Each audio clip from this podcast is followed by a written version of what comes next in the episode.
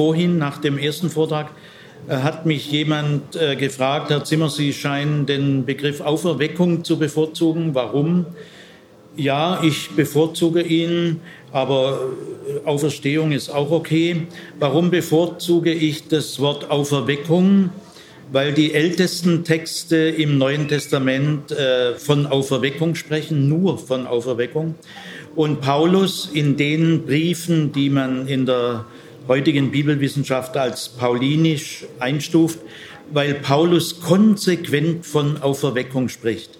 Erst in der Zeit danach, in den jüngeren Texten des Neuen Testaments, äh, kommt immer, immer stärker auch der Begriff Auferstehung auf und am Ende in der neutestamentlichen Zeit dominiert der Begriff Auferstehung. Wir können natürlich beide Begriffe äh, verwenden, aber wir sollten den Begriff Auferstehung immer von der Auferweckung her verstehen. Äh, ich möchte mal versuchen, in diesem Vortrag einen Gesamtüberblick äh, zu skizzieren, die Bedeutung der Auferstehung oder Auferweckung Jesu äh, im Neuen Testament und für den christlichen Glauben. Erster Aspekt, die Auferweckung Jesu hat eine Bedeutung, eine enorme Bedeutung für unser Gottesverständnis. Es verändert unser Gottesverständnis.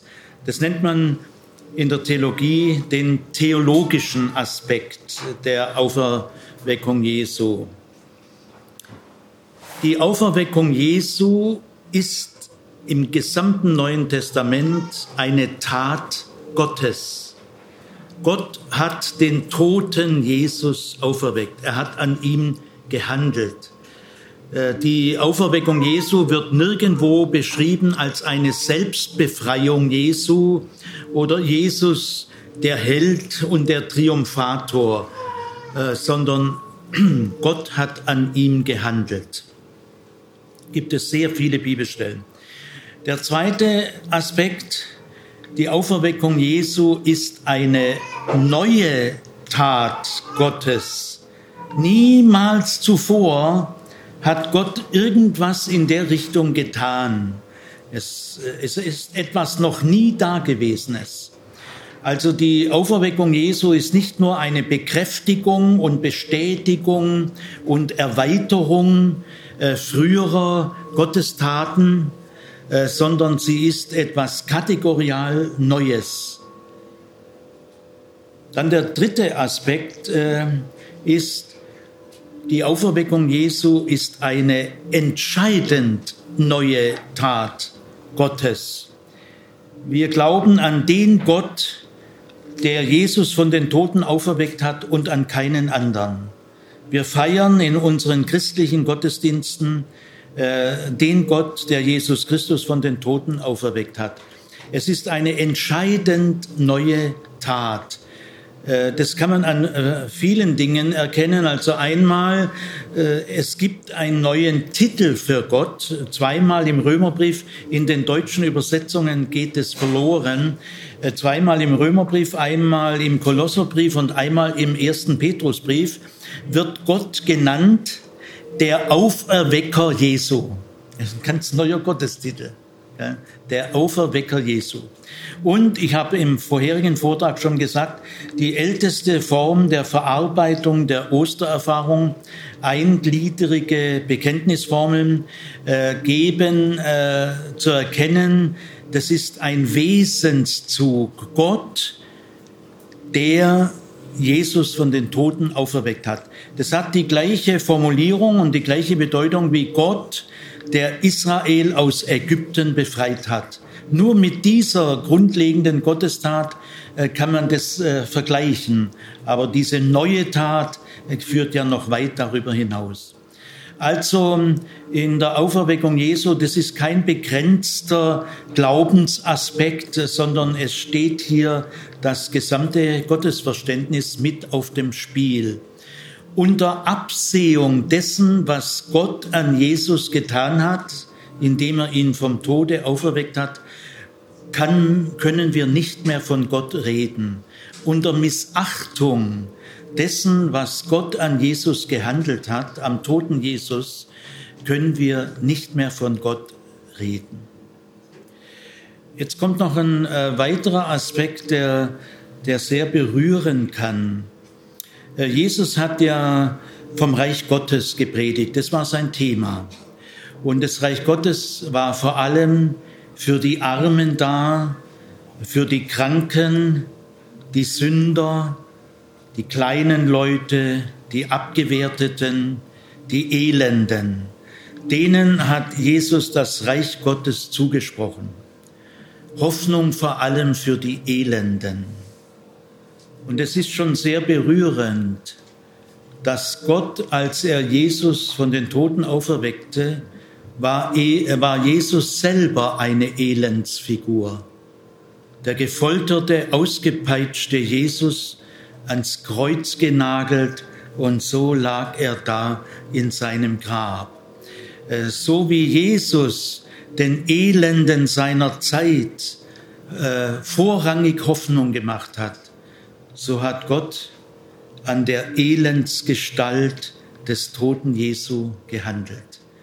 Das heißt, diese Tat Gottes passt enorm zu dem Thema der Verkündigung Jesu.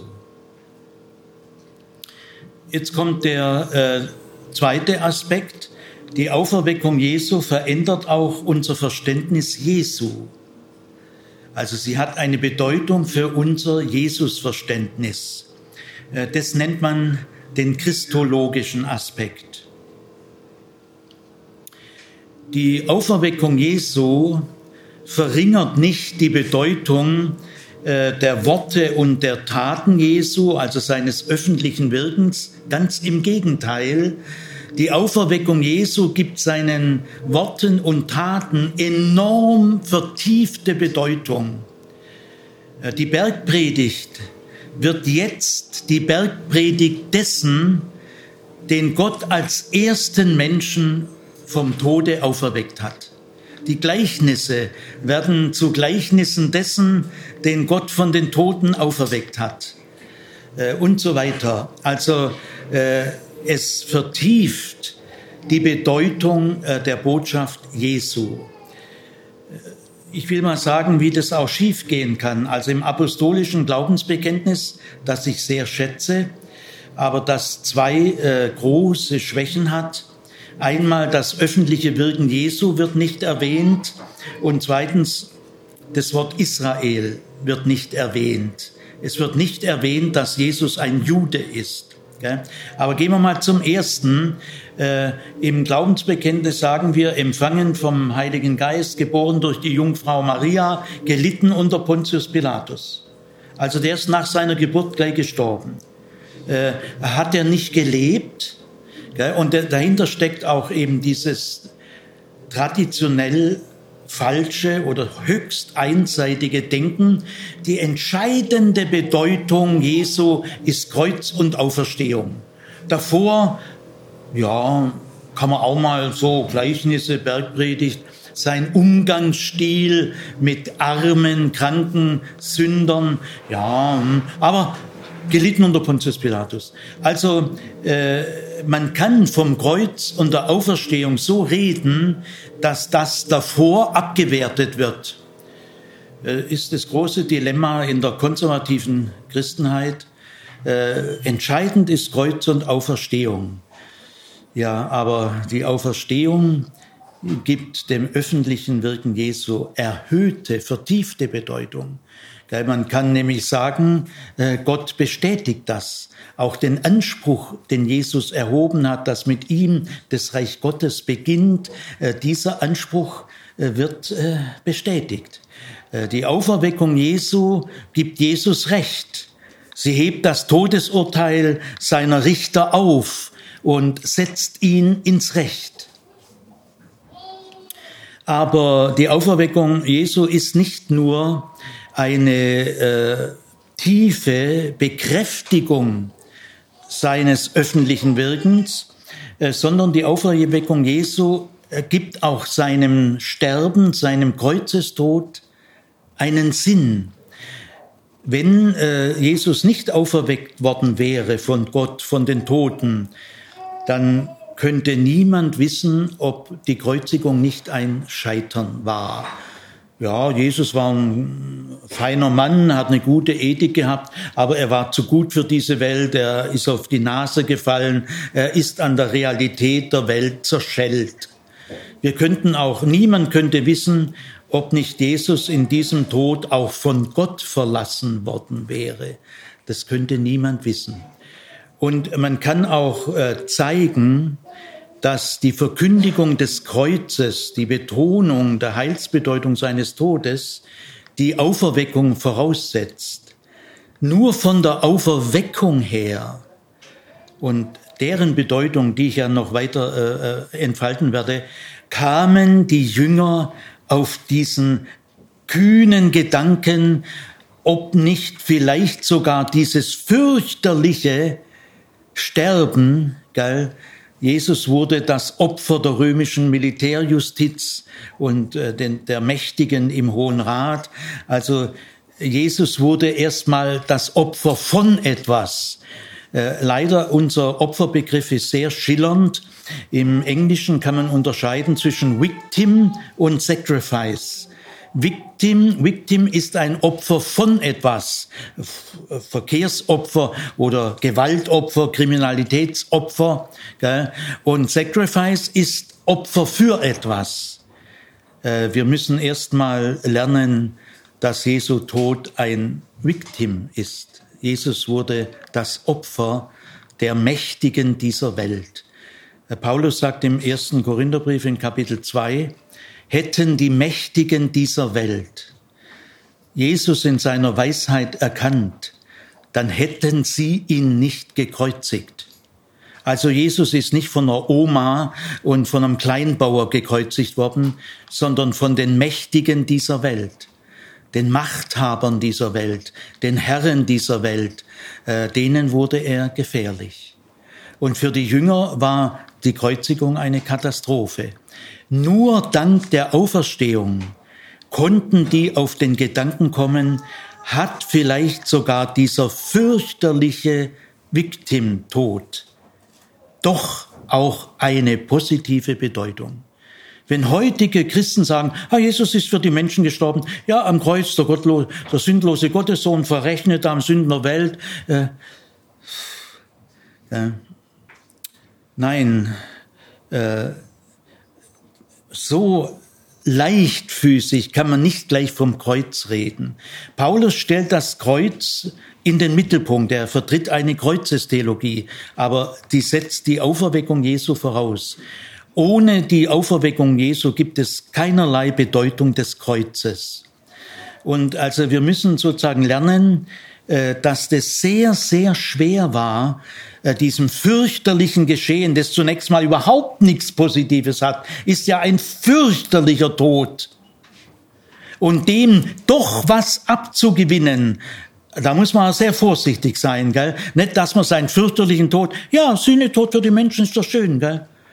Wie manche das so gleich äh, glorifizieren, gell? Nein, äh, erst die tiefe Erfahrung der Auferweckung und ein gut Stück Deutung, wie wichtig die Auferweckung ist. Und dann erst traten die Jünger langsam an dieses furchtbare Geschehen heran. Also äh, zeitlich gesehen muss man erstmal die öffentliche Verkündigung Jesu äh, bedenken, dann die Auferweckung Jesu bedenken und dann sein Tod. Äh, so läuft der Erkenntnisweg. Gell? Auch wenn Jesus vorher gestorben ist und nachher auferweckt wurde, man kann trotzdem nur von hinten her äh, sich an dieses furchtbare Geschehen heranwagen. Das spürt man heute bei bestimmten christlichen Gruppen überhaupt nicht mehr. Aber äh, die Auferweckung Jesu war nicht nur die Bestätigung und Bekräftigung seiner öffentlichen Wirkung.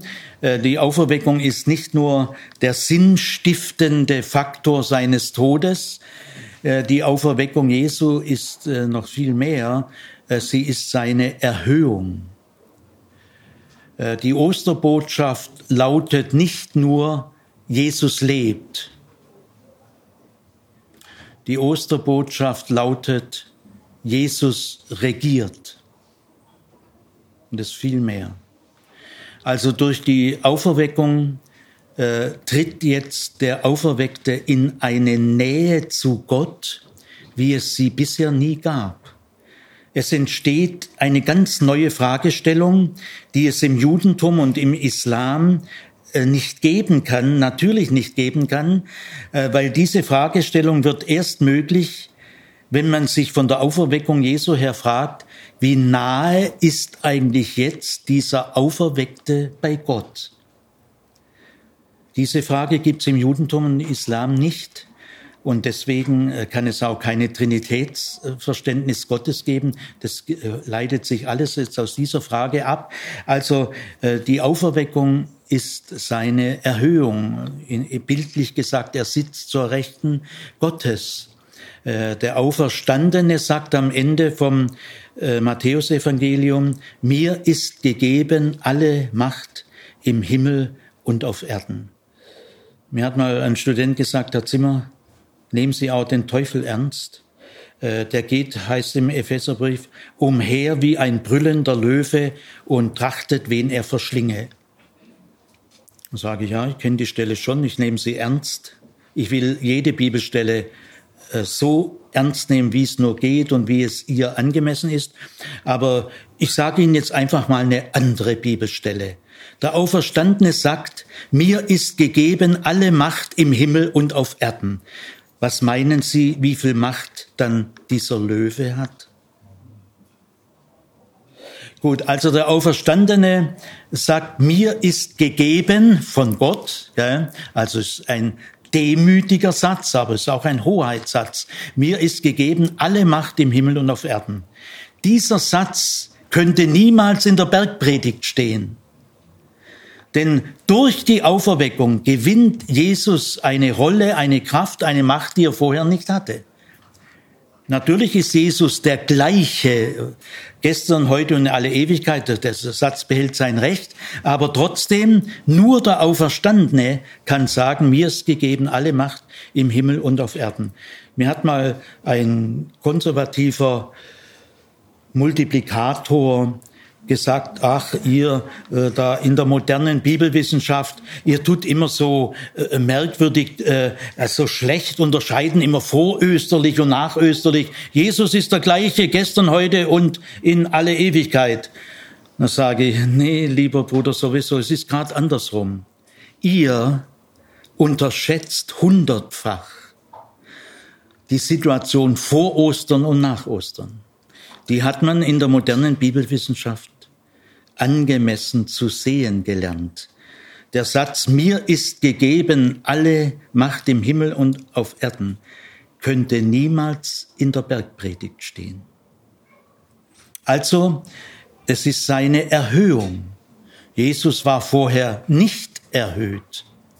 Es war der Erniedrigte, aber jetzt ist es der Erhöhte. Gut, also jetzt wird er zum Retter der Welt, zum Richter der Welt, zum Herrn.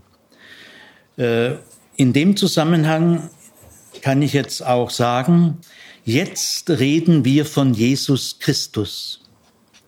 Äh, der geschichtliche Mensch, der irdische Mensch oder man sagt auch der historische Jesus, äh, den nennt man Jesus aus Nazareth. Wenn man also in einem theologischen Fachbuch sagt Jesus aus Nazareth, dann meint man den irdischen Menschen vor Ostern. Wenn man aber den Auferstandenen meint, den Jesus, an den wir glauben, dann sagen wir Jesus Christus. Jesus Christus ist nicht Vorname und Nachname, wie das die Schüler meistens, die denken, Jesus Christus ist so wie Siegfried Zimmer. Da muss man denen erstmal sagen, es gibt in der Antike gar keine Nachnamen, es gibt nur Vornamen. Oder halt Ben sowieso oder aus Magdala und so, aber es gibt nicht Vor- und Nachnamen. Äh, Jesus ist sein Vorname, Jeshua, und äh, Christus ist die äh, lateinische Übersetzung von Christos und Christos ist die griechische Übersetzung von Meschiach. Jesus Christus, das klingt ja wie Pontius Pilatus, äh, Flavius Josephus, Tacitus. Also man meint gerade, das sind Römer. Also ihr, es wäre schön, wenn die Christenheit lernen würde, dass Jesus Christus schon die latinisierte Form ist, die entjudaisierte Form. Hier wird Jesus entjudaisiert. Äh, er klingt wie Pontius Pilatus, Augustus, Tacitus. Er war wahrscheinlich ein Römer. Nein, aber der Mann heißt gar nicht Jesus Christus. Jesus kennt es gar nicht, sondern der Mann heißt Jeshua Meshiach. Und dann merkt man, dass das kein Texaner ist. Es ist auch keiner aus dem Schwarzwald. Äh, Jesus heißt nicht Billy, er heißt auch nicht Seppo, nicht Xaver und nicht Wladimir. Er heißt Jeshua Meshiach. Und dann merkt man, das ist ein orientalischer Mann. Keiner von uns. Okay. Gut, also äh, der Ausdruck Jesus Christus entsteht erst nach der Auferstehung. Der ist vorher völlig unmöglich. Den gibt's vorher nicht. Natürlich in heutigen Texten auch vorher. Die Evangelien sind ja danach geschrieben worden. Aber man kann das sehr eindeutig, zweifelsfrei erkennen. Äh, Jesus wird zum Christus durch die Auferweckung nach dem Fleisch geboren aus dem Samen Davids, als der Sohn Gottes erwiesen durch die Auferweckung von den Toten. Also Christus, äh, Meschiach heißt im Hebräischen der Gesalbte und es äh, ist auf Könige bezogen gewesen, aber der Gesalbte, also die Salbung war der spektakulärste Akt bei einer Thronbesteigung. Und deswegen hat man zu der Thronbesteigung, die ein, zwei Tage gedauert hat, hat man einfach gesagt, die Salbung, weil da konnten alle zugucken. Gell?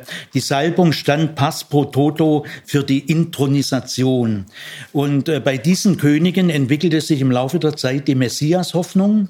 Und dann äh, meinte man mit äh, Meschiach, einen besonderen König, äh, schon so im dritten, zweiten Jahrhundert vor Christus, starke messianische Hoffnungen, noch sehr verstärkt in der Römerzeit. Also äh, äh, Meschiach, das hebräische Meschiach heißt der Messias. Äh, aber wir Christen, äh, wir glauben, dass äh, Jesus der Messias Israels ist, das glauben wir, aber nur Juden können das Juden sagen. Unbeschnittene können nicht Juden sagen, hey ihr, Jesus ist euer Messias sondern nur Beschnittene können Beschnittenen sagen, ihr, Jesus ist unser Messias. Es geht nur so. Im Neuen Testament haben nur Juden in Israel verkündigt. Juden, die selber Juden waren. Also äh, Jesus Christus heißt, heißt nicht Siegfried Zimmer oder Herbert Müller, sondern es ist eigentlich ein Satz, nämlich der urchristliche Satz, Jesus ist der Christus. Das ist gemeint. Jesus ist der Messias. Das ist aber ein christlicher Satz, nämlich wir haben ein neues Messiasverständnis, nämlich äh, wir reden von Jesus als Messias aufgrund seiner Auferweckung durch Gott. Also für uns Christen wird Jesus zum Messias Kraft seiner Auferweckung. Und das nennen wir Jesus Christus. Äh, ist also ein anderes Messiasverständnis, wie es bisher im Judentum war. Und der letzte Punkt, ich bin immer noch bei dem christologischen Aspekt, also eine Vertiefung seiner Bedeutung, ganz anders wie im apostolischen Glaubensbekenntnis. Dann der sinnstiftende Faktor seines Todes, aber auch seine Erhöhung.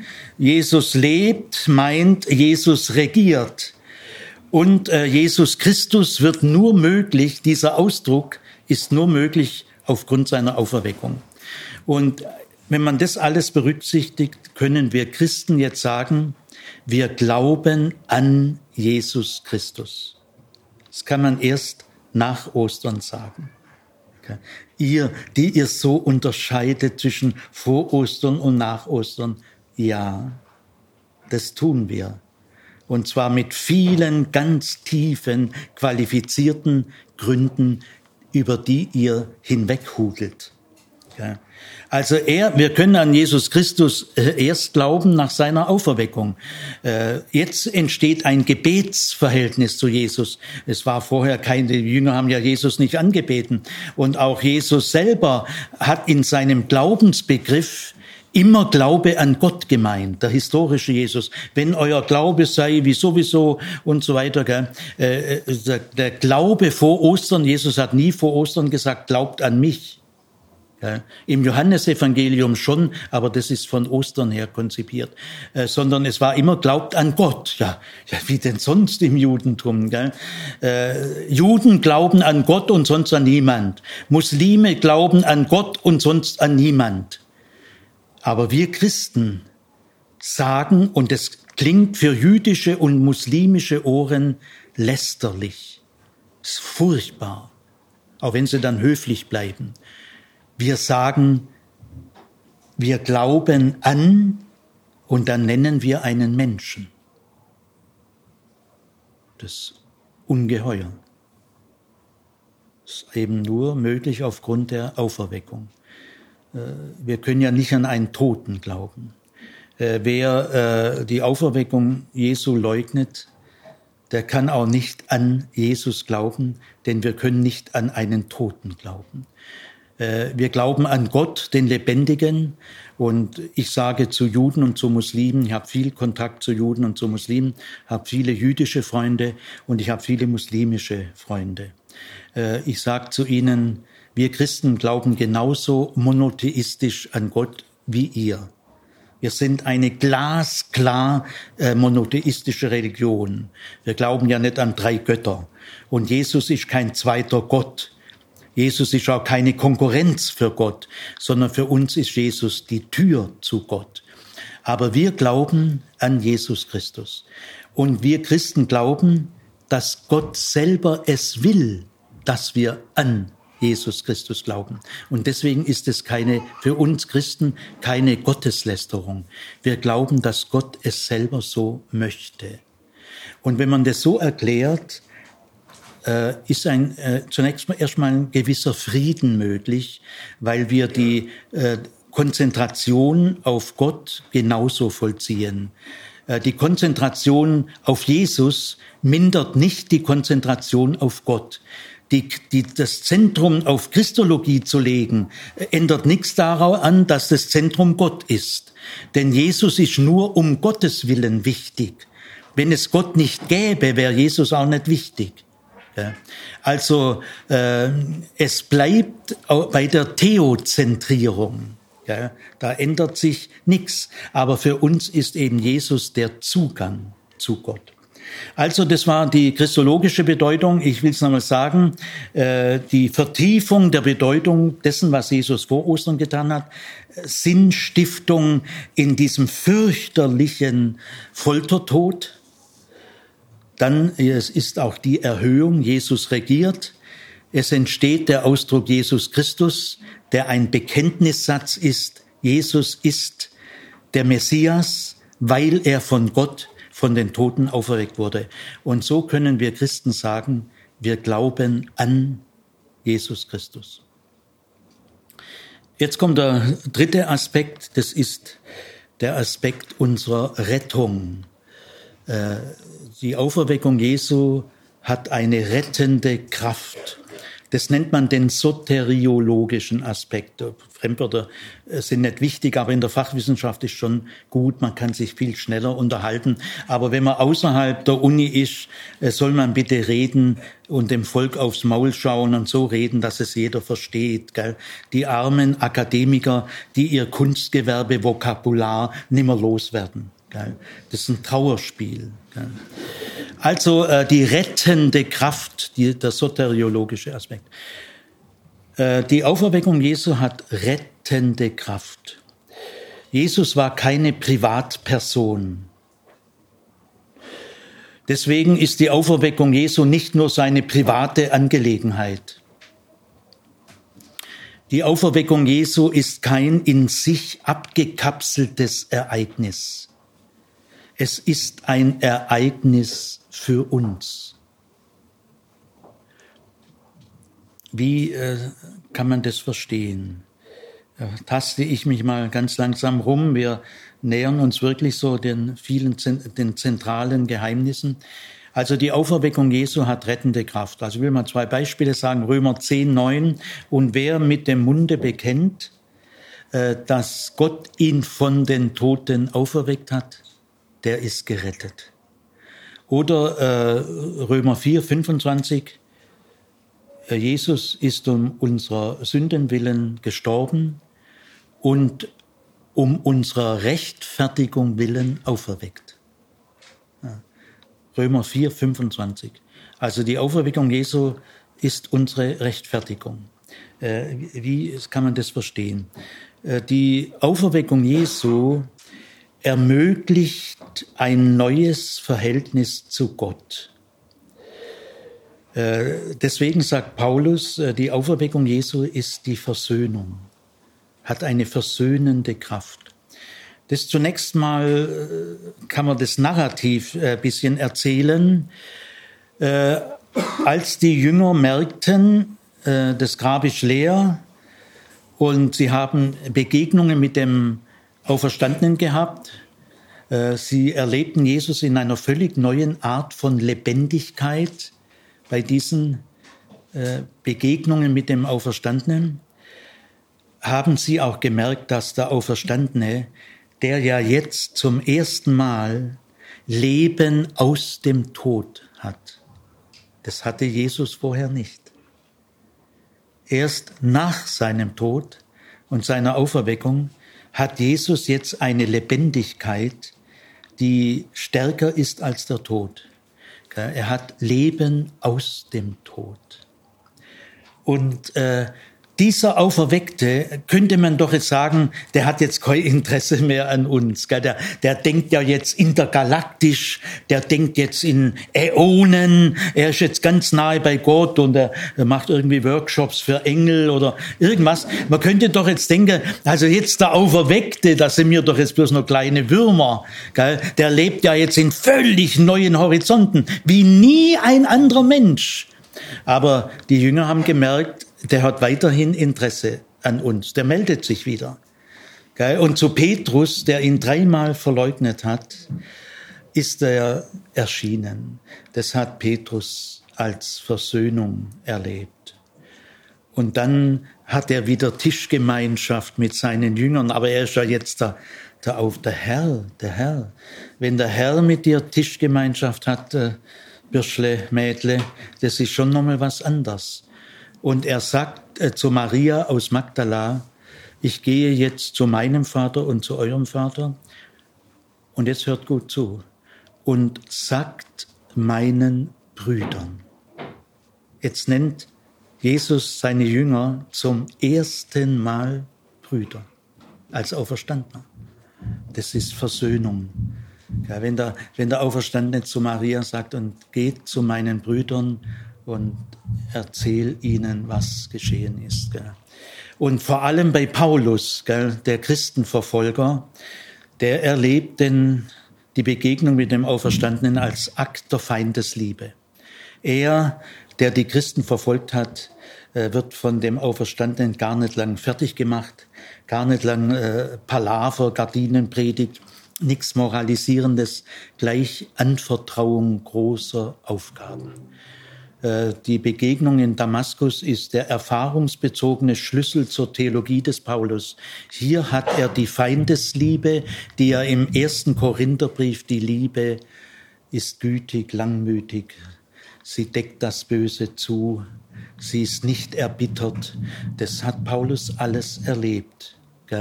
Für ihn war der Auferstandene die Versöhnung. Und ja, also äh, dieses Interesse, das gerade auch der Auferstandene noch immer an seinen alten Kumpels hatte. Auch Maria aus Magdala, von der, die von Dämonen besessen war, äh, zu ihr geht er als erstes. Ja, das ist die Versöhnung. Sie haben diese Begegnungen als Vergebung auch erlebt. Und jetzt äh, theologisch ist etwas grundsätzlicher formuliert. Äh, die Macht des Todes ist ja auch die Macht der Sünde. Der Tod hat in der Bibel zwei Gesichter, in vielen äh, Kreisen leider nur eins, nämlich er ist der Sünde sollt, ja, das stimmt unbedingt. Aber zunächst ist der Tod mal ein ganz natürliches Ereignis. Adam ist immer von Anfang an als sterblich. Staub bist du, und zu Staub sollst du wieder werden. Gell? Also der Mensch ist von Anfang an als sterblich gedacht. Es heißt ja, an dem Tag, an dem du von dem Baum isst, wirst du sterben. Ja, dann muss er ja sterben können. Sonst müsste es heißen, an dem Tag, an dem du von dem Baum isst, wirst du sterblich. Das gibt's im Hebräischen. Das steht aber gerade nicht da. Da gibt's auch so Heuler. Gell? Ja, also der Tod ist auch was ganz Natürliches, ein, wie ein Schlaf. Die äh, Patriarchen starben alt und lebenssatt. Also der Tod ist auch was ganz Natürliches und deswegen können wir auch manchmal gern sterben. Aber im Neuen Testament kriegt der Tod ein Doppelgesicht. Er ist auch der Sünde Sold. Beides. Er ist aber nicht nur der Sünde Sold. Sonst könnte kein Mensch mehr gelassen und friedlich sterben. Ja, aber der Tod ist auch der Sünde Sold. Das heißt, die Herrschaft des Todes äh, in der drückt sich auch die Herrschaft der Sünde aus. Nur eine Macht, nur ein Leben, das dem Tod gewachsen ist und das Auferstehungsleben, das Jesus jetzt hat, ist stärker als der Tod. Nur ein solches Leben kann stärker sein als die Sünde. Und darin steckt die rettende Kraft. Wenn der Auferstandene mit seiner Art von Leben aus dem Tod in uns arbeitet, Christus in mir, äh, nicht mehr ich lebe, sondern Christus lebt in mir, dann wird der Auferstandene in mir seinen Kampf gegen Sünde und Tod führen. Ich selber kann diesen Kampf nicht führen. Er führt ihn für mich.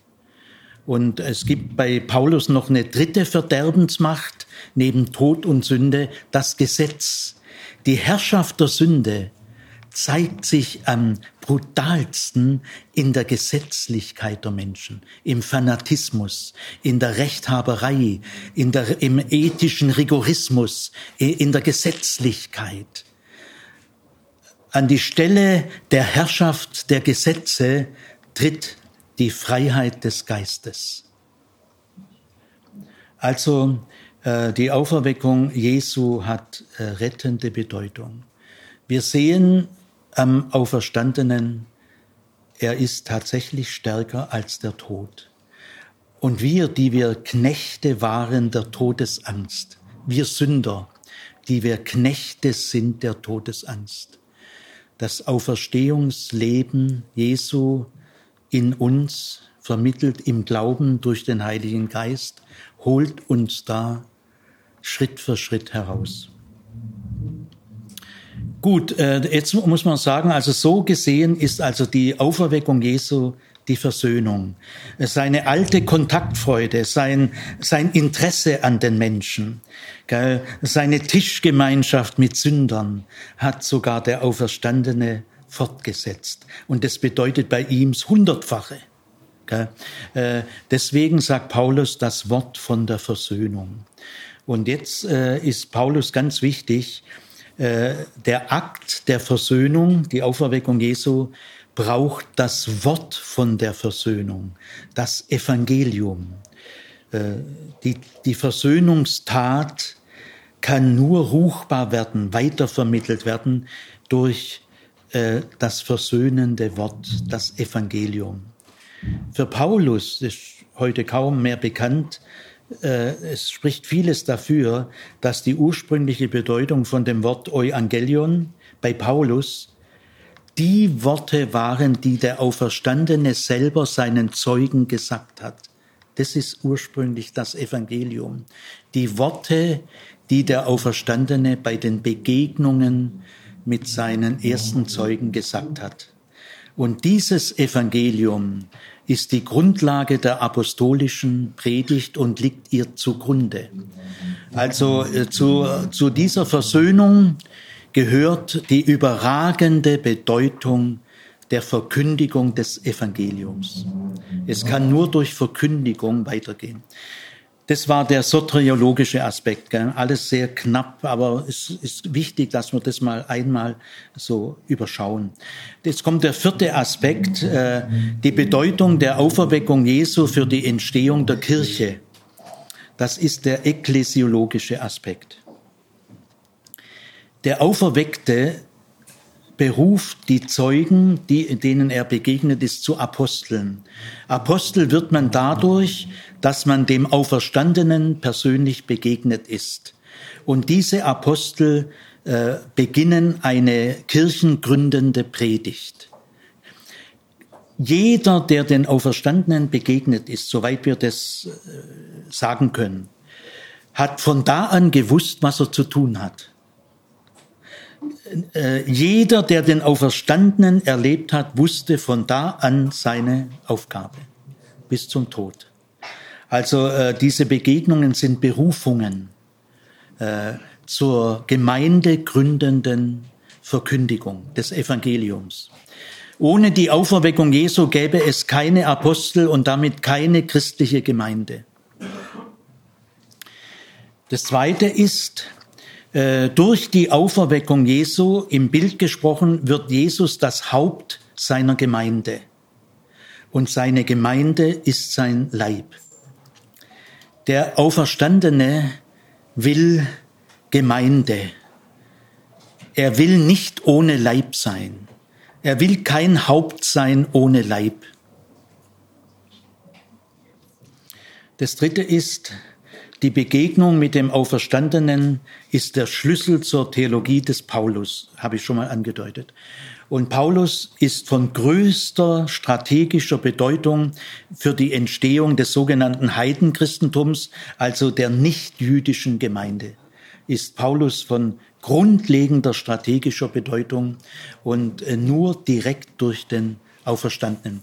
Paulus sagt übrigens zu Israel, auch Israel wird nicht durch christliche Verkündigung gewonnen, wenn die Christen Heidenchristen sind, unbeschnittene, sondern Israel wird so gewonnen werden wie Paulus selber auch, nämlich direkt durch den Auferstandenen.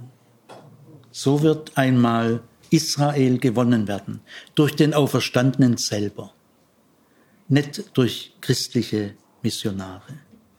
Wir Christen können nicht Juden missionieren. Gut. Und äh, die Auferweckung Jesu ist die Voraussetzung fürs Neue Testament. Äh, ohne Auferweckung Jesu wüssten wir wahrscheinlich auch vom irdischen Jesus fast nichts mehr heute. Mir sagen immer wieder mal einzelne Studenten, ich habe es schon mal angedeutet, Herr Zimmer, vom irdischen Jesus bin ich fasziniert, sein Umgangsstil mit Frauen, Kindern, Armen und seine Gleichnisse, seine Bergpredigt, alles super, aber der Tod und dann noch diese äh, äh, religiöse Strohhalm, Auferweckung, äh, damit kann ich wenig anfangen. Äh, wenn Studenten sind nicht viele, aber sind oft auch mit die Besten, die so reden, gell, dann eröffne ich keinen Religionskrieg, ich sag Jubilate, ich bin auch fasziniert fasziniert vom historischen Jesus, sind wir uns ganz einig. Äh, mir würde der historische Jesus vielleicht auch genügen. Ich muss darüber nicht nachdenken, weil ich, ich habe das Problem nicht. Gell? Und jetzt sage ich aber, äh, eins möchte ich euch, also macht ruhig, schön, dass ihr hier an der BH seid, studiert fröhlich, gell? mein Segen habt ihr. Also ich rede da sehr solidarisch, freundlich, aber ich gebe Ihnen ein bisschen was zum Nachdenken mit auf den Weg. Ich sage, ich möchte euch nur sagen, äh, die Ostererfahrung ist die Voraussetzung aller Gemeindegründungen und ist die Voraussetzung aller neutestamentlicher Schriften. Dass du vom historischen Jesus so fasziniert sein kannst, verdankst du der Ostererfahrung. Na, kommen wir jetzt ein bisschen ins Grübeln. Gell? Gut, also ähm, das war der ekklesiologische Aspekt. Jetzt kommt der letzte, der fünfte Aspekt, die Bedeutung der Auferweckung Jesu für die Zukunft der Welt. Das nennt man den eschatologischen und kosmologischen Aspekt. Und das waren diese fünf bis sechs Aspekte. Die Auferweckung Jesu geschieht nicht unabhängig von allem anderen Weltenverlauf. Äh, sie verändert die gesamte Weltgeschichte. Äh, mit der Auferweckung Jesu bricht das Endgültige an. In dieser Auferweckung ist das Endgültige bereits angebrochen. Das Reich Gottes, das Jesus verkündigt hat, ist an ihm selber jetzt schon mal realisiert. Und insofern hat die Auferweckung Jesu bis in die letzte Zielsetzungen der Geschichte entscheidende Bedeutung. Sie eröffnet die Zukunft. Alle Zukunft ist jetzt seine Zukunft. Jesus, der Auferstandene, ist unser Bürger. Er verbürgt auch unsere Auferstehung. Er ist der Erstling der Entschlafenen. Er ist uns vorangegangen. Er hat die Bahn gebrochen. Äh, wir werden ihm folgen. Aber äh, seine Auferweckung ist nicht einfach das Modell unserer, weil er wurde ja auch erhöht. Wir nicht dann. Aber die Aufer er ist für uns die entscheidende Hoffnung auf Auferweckung der Toten, denn dass das Naturgesetz des Sterbens nicht mehr gilt, das hat die Auferweckung Jesu erwiesen. Die Auferweckung Jesu eröffnet also völlig neue Horizonte und Perspektiven. Das unterscheidet sie von den Entrückungserzählungen der Religionsgeschichte. Es gibt in mehreren Religionen Entrückungsgeschichten im Griechischen zum Beispiel die Heroen, die wurden dann am Ende entrückt. Oder wir kennen ja auch Elia äh, und, und Henoch. Gell? Die Entrückungsgeschichten eröffnen keinerlei neue Gesamthorizonte. Äh, sie sind ein Wechsel und dann bleibt die Welt sich selbst überlassen. Gell? Nein, äh, die Auferweckung Jesu äh, verändert die Horizonte. Er ist das Unterpfand unserer Hoffnung. Die Auferweckung Jesu ist ein Versprechen. Sie ist eine Zusage. Hölle, wo ist dein Sieg? Tod, wo ist dein Stachel? In der Auferweckung Jesu können wir die Hoffnung entwickeln, dass alles einen Sinn hat, dass die gesamte Weltgeschichte mit all ihrem Bösen, ihrem Absurden, ihrem Fürchterlichen, Denkt nur an die ertrinkenden Kinder und Menschen im Mittelmeer. Kann es gar nicht denken, da wäre ganz verrückt. Gell? Äh, die Auferweckung Jesu ist unser Unterpfand, das trotz allem dunklen, bösen, absurden, destruktiven alles einen guten Sinn hat. Dass auch unsere, nicht nur die Weltgeschichte, dass auch unsere Lebensgeschichte mit all dem Dunklen, Gescheiterten, Absurden alles einen guten Sinn hat. Dass Gott der Herr der Zeiten und der Räume ist und dass er die Geschichte an das Ziel führen wird, das er kennt. Ja, so können wir es glauben, dass hinter allem ein guter Plan steckt, auch wenn wir ihn jetzt noch nicht kennen.